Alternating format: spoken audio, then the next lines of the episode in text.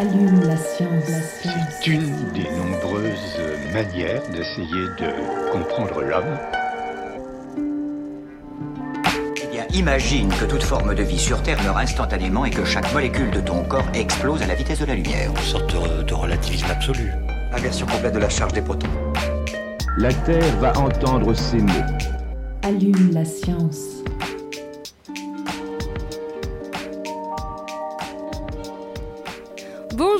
Bienvenue à tous et toutes dans Allume la science, l'émission qui vous branche chaque semaine sur l'actualité des laboratoires de l'UM et de ses partenaires.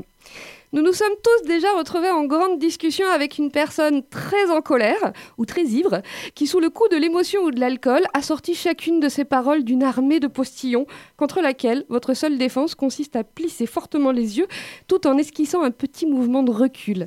Une expérience désagréable sur le plan sensitif, mais aussi une forme d'intrusion, comme si votre interlocuteur ne faisait pas que vous envoyer un mélange d'eau, de protéines et d'ions. C'est la composition de la salive, sachez-le.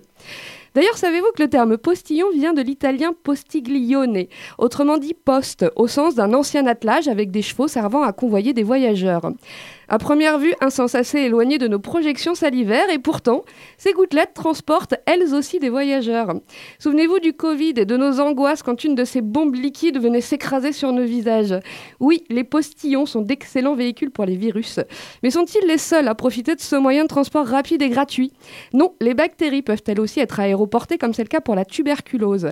Ces aérosols, notre invité en a fait l'objet de son dernier papier, publié dans la revue Journal of Aerosol Science. Elle est chercheuse CNR biophysicienne au Centre de biologie structurale, le CBS, et elle fait également partie des huit lauréates et lauréats du programme Impulse Science, décerné par la Fondation L'Oréal en novembre dernier. Un prix de 2,3 millions d'euros pour mener ses recherches sur les biofilms bactériens. Ashley Nord, bonjour et bienvenue dans Allume la science. Bonjour, merci. Elle a pardon, pas moi. Elle a l'élocution sèche et le verbe haut à mes côtés, Aline Perriot. Ça voulait pas sortir. Bonjour. Bonjour. En deuxième partie d'émission, dernier reportage sur la plateforme M3P. Et cette semaine, c'est Myriam Doza qui nous fait la visite. Enfin, notre invitée de dernière minute est Ghislaine Besançon, responsable de la com à l'Institut Agro. Elle nous présente la projection, débat oui, du film Bigger Than Us qui aura lieu le 6 février à 18h. Allume la science, vous avez le programme, c'est parti. Chargement de l'engin terminé.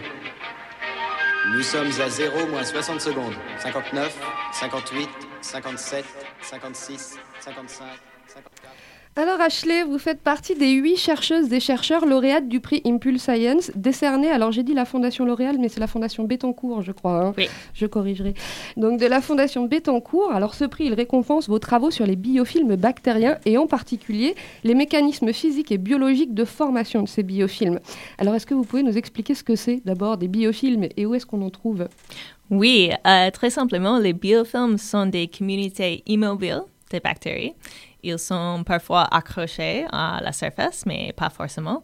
Et ils se trouvent partout. Euh, elles sont sur les, dents, par exemple. elles sont sur les bateaux, dans les océans.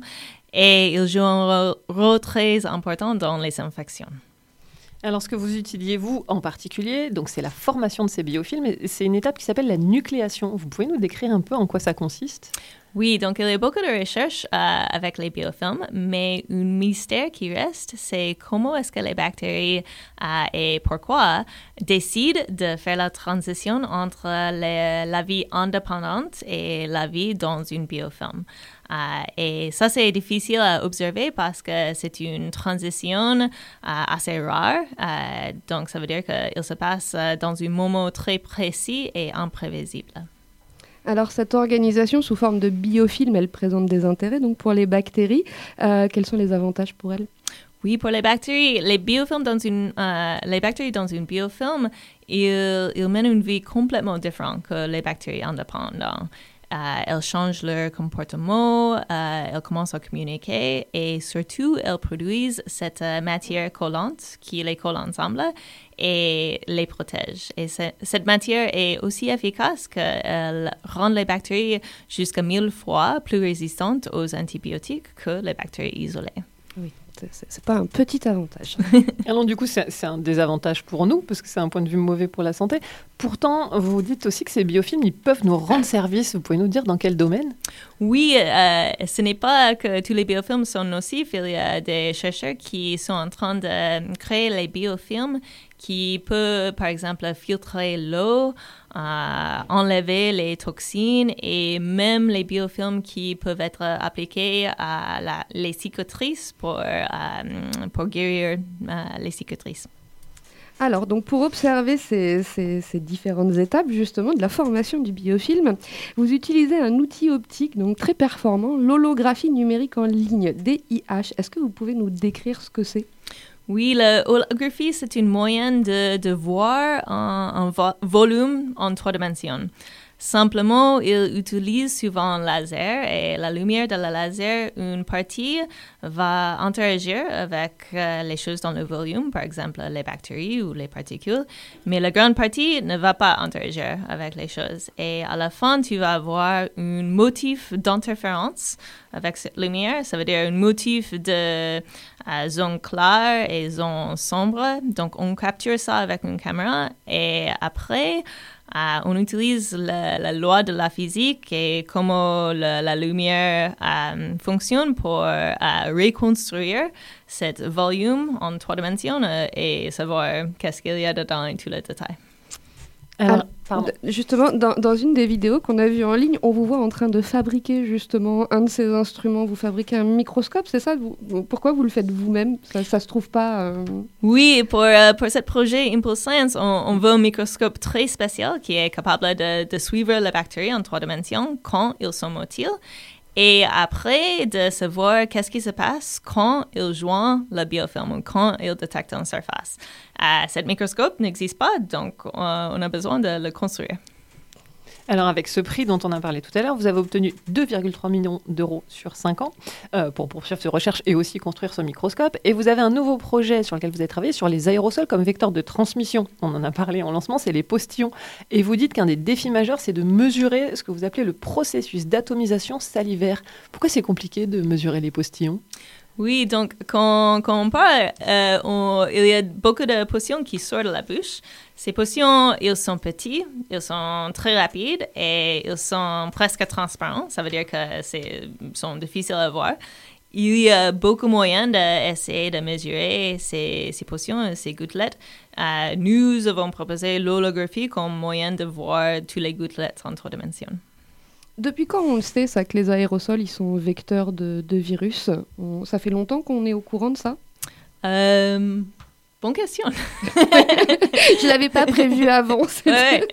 Bah, je crois que euh, ça, ça fait beaucoup de temps, vraiment beaucoup de temps, qu'on avait cette idée euh, que les aérosols peuvent transporter les, choses méchantes, les, bactéries les, les virus.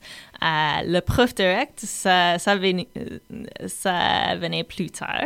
Euh, mais euh, maintenant, sait, par exemple, avec euh, la COVID, euh, on sait que la, transmission en, en aérosol, c'est une moyenne assez importante. Donc, et, vous, justement, en observant, euh, en observant ces postillons donc avec votre, microscope, euh, une de vos hypothèses, c'est de dire que les biofilms, elles permettent aux bactéries de rester, euh, de rester en vie, en fait, pendant le laps de temps où elles sont hors de l'organisme, où elles sont un postillon, c'est ça? Oui, donc on sait que les aérosols peuvent transporter le virus, mais le même est, est vrai pour les bactéries, par exemple avec la tuberculose. Mais il y a cette question ouverte, comment est-ce que les bactéries peuvent survivre cet environnement? Parce que le moment que les aérosols sortent de la bouche, elles commencent à évaporer, à perdre euh, la liquide. Euh, ça va changer beaucoup la pH, la concentration de protéines et ça et tout ça. C'est un envi- environnement euh, qui les bactéries n'aiment pas du tout. Donc la question c'est comment est-ce qu'ils ils peuvent survivre à ça? Euh, et on croit que peut-être les biofilms peuvent jouer un rôle pour protéger les bactéries. Mais est-ce qu'on sait si elles se transforment sous forme de biofilm une fois qu'elles sont postillonnées ou si déjà quand on les postillonne, elles sont sous forme de biofilm et ça les protège mieux que les autres? Aucune idée. Je crois que les deux sont. euh, ça peut passer, mais euh, on, on va voir. Et du coup, pour voir justement, vous avez euh, utilisé cette méthode dont vous avez parlé tout à l'heure, l'holographie numérique en ligne. Et en pratique, comment est-ce que vous avez fait? Est-ce que vous avez demandé à quelqu'un de parler et de postillonner devant un microscope? Oui, exactement. Donc, on a construit cette setup avec un laser et une caméra. Et entre les deux, on a, on a mis la tête d'un chercheur et euh, on a dit euh, pas, par exemple. Et la première fois qu'on a vu qu'est-ce qu'il sortait, on était comme wow, c'est vraiment impressionnant. Donc, euh, c'est une expérience assez simple pour, pour voir. Vous lui avez fait lire des textes précis pour voir un peu ce qui se passait en fonction des lettres ou pas? Euh, c'était, c'était un peu. euh, euh, on a construit tout ça dans une journée plus ou moins juste pour tester. Et le jour qu'on a compris que ça c'est utile vraiment. Euh, ouais, ça, ça va marcher pour faire les expériences, on, l'a fait un peu plus. Carefully, un peu plus. Précis. oui, précis. Alors justement, donc vous vous êtes intéressé à l'aérosolisation induite par la parole. Donc euh, les postillons, euh, je regarde mon micro bizarrement maintenant. Quel autre type euh, d'aérosolisation existe? Est-ce qu'il y a d'autres moyens de, de postillonner? Oui, bien sûr. Le, le deux moyens qu'on qu'on pen- pensait directement, c'est quand on éternue et quand on tousse. Et bien sûr, ça, ça produit des aérosols qui sortent de la bouche et de la nez, aérosols de mucus et de salive. Et euh, on a enquêté beaucoup de ces aérosols avec COVID. Mais maintenant, on sait que la plupart des in- infections, c'était avec les personnes asymptomatiques. Ça veut dire qu'avant qu'ils toussaient. Euh, donc, on a commencé de demander est-ce que les aérosols de la parole jouent un rôle assez important ici? Et du coup, est-ce que vous avez pu remarquer si on était tous égaux face à ce processus d'atomisation salivaire? Est-ce que vous avez pu tester s'il y a des gens qui postillonnent plus que d'autres ou pas? On a, cette sensation des fois. est-ce que c'est le cas? C'est une très bonne que- question. On est en train de demander ça maintenant. Euh, on demande, par exemple, est-ce qu'il y a une différence entre euh, certaines personnes? Est-ce qu'il y a une différence avec l'âge, avec langue? Euh, même pour une personne, est-ce qu'il y a une différence avant et après un repas? Alors dans votre publication, vous parlez aussi de la P. Alors on la connaît bien en radio, c'est pour ça qu'on met des bonnettes pour pas que ça fasse euh, des, des papapas dans le micro. Euh, cette plosive, vous dites que justement elle est pire qu'un éternuement. Pourquoi? Oui, bah, ça c'est quelque chose d'assez intuitif. On sait que euh, si, si on met la main entre la, après la bouche, on peut sentir les potions qui sortent. Donc on a commencé là. Euh, et après, on va, on va tester tous les autres. Donc, c'est une question ouverte. euh, quel type de langue ou quelles syllabes peuvent créer euh, des potions de une certaine taille ou une certaine vitesse qui sont favorables pour la transmission. Et ça, avec euh, l'holographie numérique en ligne, vous le, vous le voyez justement, cette différence par exemple avec les plosives, quand on, quand on fait un P, c'est pas la même chose qu'un S par exemple? Oui, oui, oui, tout à fait. Pas, euh, c'est vraiment différent comment. euh, par exemple, et c'est une différence de le nombre de le- la taille de la potion et aussi la direction qui est importante pour la transmission. Euh, nous, sur la publication, on a vu les photos, les schémas de ce que ça donne qu'un P, justement, comment ça postillonne. Et vous avez une description un peu particulière. Vous pouvez nous décrire justement le mouvement d'un postillon sur un P? Oui, euh, donc euh, on a vu que quand on ouvre les lèvres, il y a des, filaments qui se forment entre les deux lèvres. Et ces filaments, ils commencent à déformer euh, avec l'air qui est expulsé de la bouche. Et cette déformation va jusqu'à un point et à la fin, ces, ces filaments se cassent et ça crée des, potions. Donc là, vous partez, on l'a dit, vous avez un financement donc euh, pour 5 ans. Vos premiers résultats, vous, vous savez à peu près quand est-ce que vous, en- quand vous les aurez Bonne question. On va commencer en septembre, donc je suis en train de recruter les, les gens pour euh, euh, faire une équipe qui va être assez diverse avec des biologistes, des physiciens, des experts en optique et programmation et tout ça. Euh, donc j'espère bientôt. Et est-ce que euh, à terme, à l'issue du projet, dans l'idée, il pourrait y avoir le fait de pouvoir peut-être, en comprenant mieux ce processus, limiter un peu la transmission de ces maladies qui se On transmettent par aérosol? Voilà. Plus le droit, plus le droit au P. en Ça va être sympa. Ah non, pas sympa. Oui, c'est exactement euh, cette idée. Si on peut comprendre euh, comment et pourquoi les bactéries forment les biofilms, si on peut comprendre euh, si les biofilms jouent un rôle dans la tra- transmission des aérosols, euh, j'espère qu'on peut interagir après et euh, éviter les biofilms ou même encourager les biofilms qui, qui ne sont pas nocifs. Un grand merci à vous, Ashley Nord. Vous revenez quand vous voulez pour nous présenter vos, vos- vos prochaines publications. Et euh, encore bravo parce que euh, en français, c'était pas simple. Mais c'était très bien. Merci beaucoup.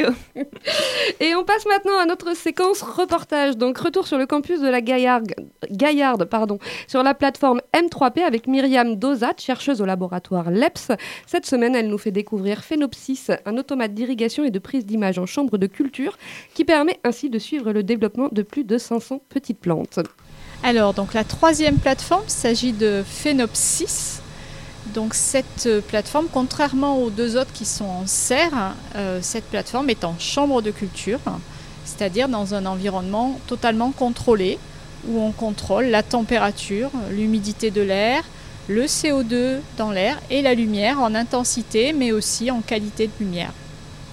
Et alors, qu'est-ce que ça veut dire psis dans Phénopsis Phenopsis, c'est une plateforme qui a été conçue euh, il y a une vingtaine d'années par les techniciens et les ingénieurs du LEPS qui ont été euh, donc qui l'ont pensée et réfléchi. Et euh, au départ, elle a été conçue pour une petite plante modèle qui s'appelle Arabidopsis thaliana, d'où le psis de Phenopsis. Donc phéno, c'est toujours phénotypage, donc l'analyse des caractères que l'on voit sur les plantes, qui sont euh, l'expression du génotype en fait. Et euh, le psis, c'était dédié pour la petite plante modèle Arabidopsis thaliana, donc qui est la souris en fait euh, des végétalistes. Alors, on, on va rentrer dans la chambre euh, tout à l'heure, c'est ça? Mais pour l'instant, on est devant un, un ordinateur. où Vous voyez euh, taper des petites choses. Pour l'instant, on dirait un, un jeu de bataille navale. Qu'est-ce que c'est? Alors en fait là, ce que vous voyez, c'est le plan euh, de la chambre de culture avec l'automate à l'intérieur euh, et euh, 14 plateaux qui comportent 36 euh, pots chacun euh, que l'on peut inhiber euh, les uns ou les autres ou pas du tout. Quand on clique sur un plateau, bah, on a accès à chaque propriété de chacun des pots. Aujourd'hui, on peut faire autre chose qu'Arabidopsis thaliana dans la chambre. Euh, on peut notamment cultiver de la tomate, euh, du blé, euh, du brachypodium, euh, voilà, plusieurs autres espèces. Alors évidemment, en fonction de la taille des pots, ben, on rétrécit le- l'effectif de la plateforme. Donc au lieu de 500 plantes par exemple d'Arabidopsis, on va avoir euh, 125 plantes de blé dans des pots de 3 litres par exemple. Alors donc là, je l'ai dit, on était dans un, un- un petit sas où il y a les ordinateurs. Il y a combien de chambres de culture autour de nous là? Alors, vous avez euh, huit chambres de culture là dans la pièce. Euh, donc, elles ne font pas toutes partie du, LEPS, du laboratoire d'écophysiologie des plantes, mais on travaille tous un petit peu maintenant sur l'environnement. Et de toute façon, l'intérêt d'une chambre de culture, c'est de maîtriser le climat à l'intérieur et justement d'imposer euh, des conditions particulières et surtout de les mesurer. Euh, vous avez derrière vous un ensemble de capteurs, là par exemple, euh, de lumière, de température, d'humidité, qui font que euh, a une maîtrise totale de, tout ce qui est à l'intérieur de la chambre. Et ce qui est super important pour nous, c'est l'homogénéité à l'intérieur de la chambre de culture, parce qu'on a besoin de savoir qu'une plante qui a une extrémité de la, chambre et une autre qui est à l'autre extrémité de la chambre, elle a le même environnement. Sinon, elle ne sera pas comparable et on ne peut pas comparer deux génotypes différents qui ne sont pas dans le même environnement, sauf si bien sûr on a choisi, nous, l'environnement différent, par exemple la teneur en eau du sol, qui fait que là, effectivement, on impose, nous, des teneurs en eau du sol différentes pour chacune des plantes. Ju- Juste avant d'ouvrir la porte, j'ai une petite question. Il y a un panneau où il y a écrit port de lunettes obligatoire. C'est lié à quoi? À la luminosité à l'intérieur des chambres? C'est lié à la luminosité et notamment au LED, euh, qui peuvent avoir des longueurs d'onde assez. Euh, qui sont pas terribles pour les yeux. Donc euh, on préfère que les utilisateurs, les usagers mettent des lunettes. voilà, surtout quand on a des, forts des, forts, des fortes intensités, comme là vous avez une, assez forte intensité. On n'est pas habitué dans les chambres de culture à avoir des fortes intensités de lumière. Euh, donc là, on a la possibilité, nous, maintenant, de faire des très fortes intensités. C'est ce qui nous permet d'ailleurs de, de cultiver de nouvelles espèces comme le blé, par exemple, qui a besoin d'une forte intensité de, de lumière. En effet, ça pique. Alors, juste pour petite description, ça fait combien? Ça fait 10 mètres carrés à peu près comme, euh, comme chambre Quelque chose comme 6, 6 7 mètres carrés. Euh, voilà, donc c'est une chambre de culture euh, dans laquelle vous avez donc des plateaux avec des petits trous dans lesquels, euh, donc ce sont des alvéoles, dans lesquels on met des petits pots. Euh, et puis au fond, vous avez euh, donc l'intérêt en fait de Phénopsis, c'est-à-dire un bras, Euh, un bras euh, sur lequel euh, sont fixées des caméras, puisque là aussi le principe c'est de prendre en photo des, plantes. Donc euh, on a divers types de caméras, des caméras euh, dans le visible, des caméras dans le- l'infrarouge pour par exemple prendre des températures de surface de feuilles comme, euh, quand on vous prend à l'aéroport avec euh, une caméra infrarouge. Voilà, nous on mesure aussi la température des feuilles de, plantes, qui est un indicateur pour nous pour euh, voir si une plante transpire ou pas. C'est aussi un indicateur autre que la pesée. Voilà. Et puis donc le bras va se déplacer sur chacune des alvéoles qui a des coordonnées en X, en Y et en Z. Euh, et donc va venir sur une alvéole. Dessous, vous avez un système de balance qui va venir se déplacer en même temps. Et donc la balance va peser euh, chaque pot. Elle va comparer le poids qu'elle trouve à un poids cible que nous, on a imposé. Et puis, ben, un goûteur va venir et va venir arroser euh, la plante et va apporter la quantité de solution. On peut mettre différentes solutions. Euh, va apporter la quantité de solutions euh, nutritives ou de l'eau ou, en fonction de ce que l'on veut euh, pour compléter le poids et arriver au fameux poids cible pour que la plante et le pot aient atteint euh, sa, son pourcentage d'humidité choisi. Et j'accueille maintenant notre invité des trois dernières minutes. Bonjour Ghislaine Besançon. Bonjour à vous. Donc vous êtes responsable com à l'Institut Agro Montpellier et vous nous présentez aujourd'hui une projection débat du film Bigger Than Us qui aura lieu le 6 février à 18h sur le campus de La Gaillarde et ce sera en présence de sa réalisatrice Flore Vasseur. Alors pour commencer Ghislaine, est-ce que vous pouvez nous dire un mot de ce film et, et de sa réalisatrice? Bah, écoutez, c'est un film qui a déjà été euh, remarqué euh, par ses nominations à la fois au Festival de Cannes et euh, également au César. C'est un film qui parle de l'activisme, de la jeunesse, hein, qui met en valeur euh, tous les combats autour de la justice sociale, l'urgence climatique, le droit des femmes, la- l'accès à l'alimentation et l'éducation.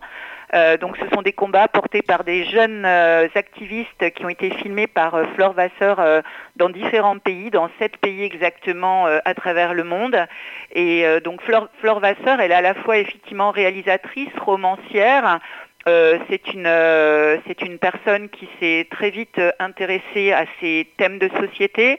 C'est un engagement qu'elle a également à titre personnel et donc elle souhaite à travers ce film porter un message justement pour pour montrer que la jeunesse se, se, mo- se mobilise en tout cas pour réparer le monde, euh, en tout cas essayer de réparer le monde dans lequel euh, ben, nous vivons et dans lequel cette jeunesse évolue. Euh, voilà, par rapport à toutes les urgences qu'il y a aujourd'hui euh, au niveau de la planète, notamment en termes de, de, de, chau- de réchauffement climatique et d'alimentation, problématique alimentaire. On comprend que dans un, dans un institut agro, effectivement, l'enjeu est fort. Quel est le but pour vous donc euh, en organisant ce type d'événement? Écoutez, nous, les cultures sciences, déjà, c'est un cycle de conférences qui s'adresse à tous nos étudiants, à la communauté scientifique montpelliéraine, mais également au grand public.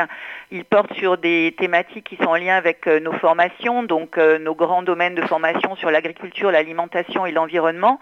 Donc organiser ce type euh, de, projection dans le cadre des cultures sciences, c'était euh, ouvrir justement euh, le débat avec les jeunes, avec les étudiants de l'Institut euh, Agro Montpellier et également de l'Université de Montpellier qui est associée à ce projet, pour qu'ils puissent également, au travers des exemples qui sont donnés, parler également eux aussi de leurs engagements, de leur mobilisation et pouvoir aussi apporter dans ce débat euh, des points de vue d'enseignants euh, qui, par leur expérience euh, à l'international, peuvent aussi euh, apporter un éclairage aussi sur euh, la manière dont on traite de, ces différentes problématiques euh, à travers la planète. Euh, ça s'inscrit aussi dans le cadre d'un pro, d'un projet qui s'appelle Cohorte Agro au sein de l'Institut Agro euh, Montpellier, qui est un projet de réflexion qui a été lancé justement sur euh, la manière de, transformer et de revoir également certains éléments de notre formation d'ingénieur en agronomie et en agroalimentaire en, en, en, intégrant dans les parcours de formation justement des, des, éléments de réflexion pour travailler sur les enjeux des transitions socio-écologiques. Euh, donc l'objectif, l'objectif, c'est que nos étudiants puissent aussi acquérir euh, des, compétences pour faire face aux défis euh, environnementaux et sociétaux qui les attendent. donc voilà, c'est un projet aussi cohorte agro qui a fait qui a fait l'objet d'un comment dire, d'un soutien financier de l'Université de Montpellier dans le cadre d'un appel à projet pédagogique euh, du, pro, du programme d'excellence euh, ICIT. Alors, cette projection débat, elle s'inscrit également donc, dans l'opération Ça commence avec toi, une opération menée dans tous les établissements d'enseignement supérieur. Vous pouvez nous en dire un mot? Alors c'est le ministère de l'enseignement supérieur qui euh, mène cette opération en lien avec euh, les établissements, enfin les universités, les grandes écoles. L'idée étant, euh, au vu de cette manifestation, de pouvoir inciter les, les établissements euh, à organiser ce type de projection euh, dans leur campus pour justement mobiliser les étudiants sur les thématiques qui sont portées à travers le film et surtout les, les, les, inciter aussi à s'engager et se mettre euh, en mouvement, comme on dit, autour de ces thématiques euh, euh, clés euh, qui portent sur des, des, enjeux cruciaux de la société d'aujourd'hui. Alors, vous nous avez dit un mot du cycle culture science. Il ne nous reste pas beaucoup de temps, mais est-ce que vous oui. pouvez nous expliquer un petit peu, un petit peu ce que c'est? Alors ce cycle, il a été créé, euh, c'était en 2008 si je me souviens bien. C'est un cycle qui est de conférences ou de projections débat qui s'adresse euh, au départ aux étudiants, mais qui est ouverte, comme je l'ai dit, sur la société, parce que c'est une école qui se veut ouverte sur la société. Donc, on y invite évidemment aussi bien euh, les enseignants-chercheurs que toute personne qui s'intéresse aux thématiques qui sont portées euh, par l'école en termes de formation et de recherche. Euh, et donc, vous, vous, en organisez régulièrement Alors oui, tout à fait. C'est au minimum 3 à 4 conférences par an. Euh, il y en a d'ailleurs une ce soir qui se tient sur euh, la viticulture en Méditerranée euh, et donc il y en aura une la semaine prochaine.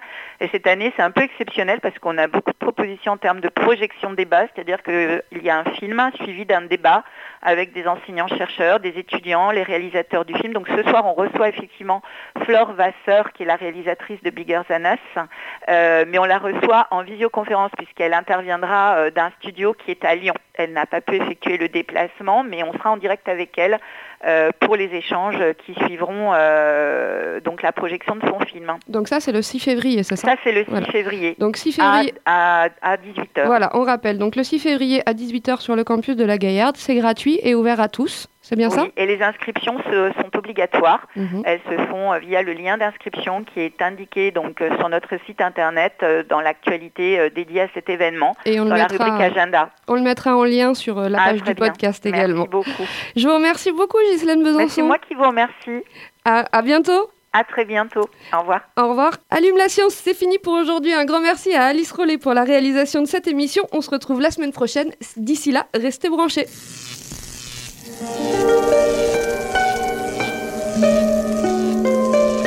Allume la science. La science. C'est une des nombreuses manières d'essayer de comprendre l'homme. Imagine que toute forme de vie sur Terre meurt instantanément et que chaque molécule de ton corps explose à la vitesse de la lumière. Une sorte de, de relativisme absolu. Inversion complète de la charge des protons. La Terre va entendre s'aimer. Allume la science.